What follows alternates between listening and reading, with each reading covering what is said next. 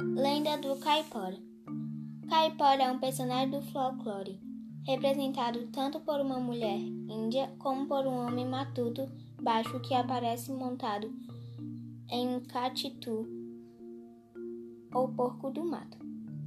Antes era conhecido como Caiçara, entidade que protegia as caças.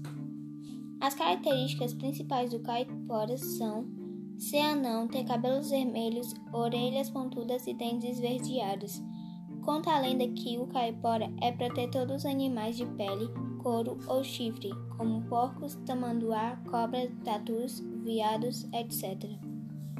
Em sua missão, assusta os caçadores que matam esses animais de forma cruel e predatória. Muitas fêmeas são mortas quando estão prenhas e esses homens insensíveis não têm a mínima compaixão por esses animais.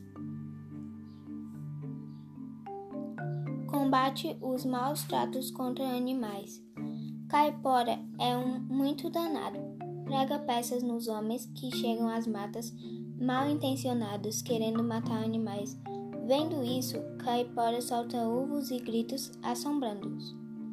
Outra forma de defender os bichos é espantando-os para longe dos caçadores ou ressuscitando os que foram mortos.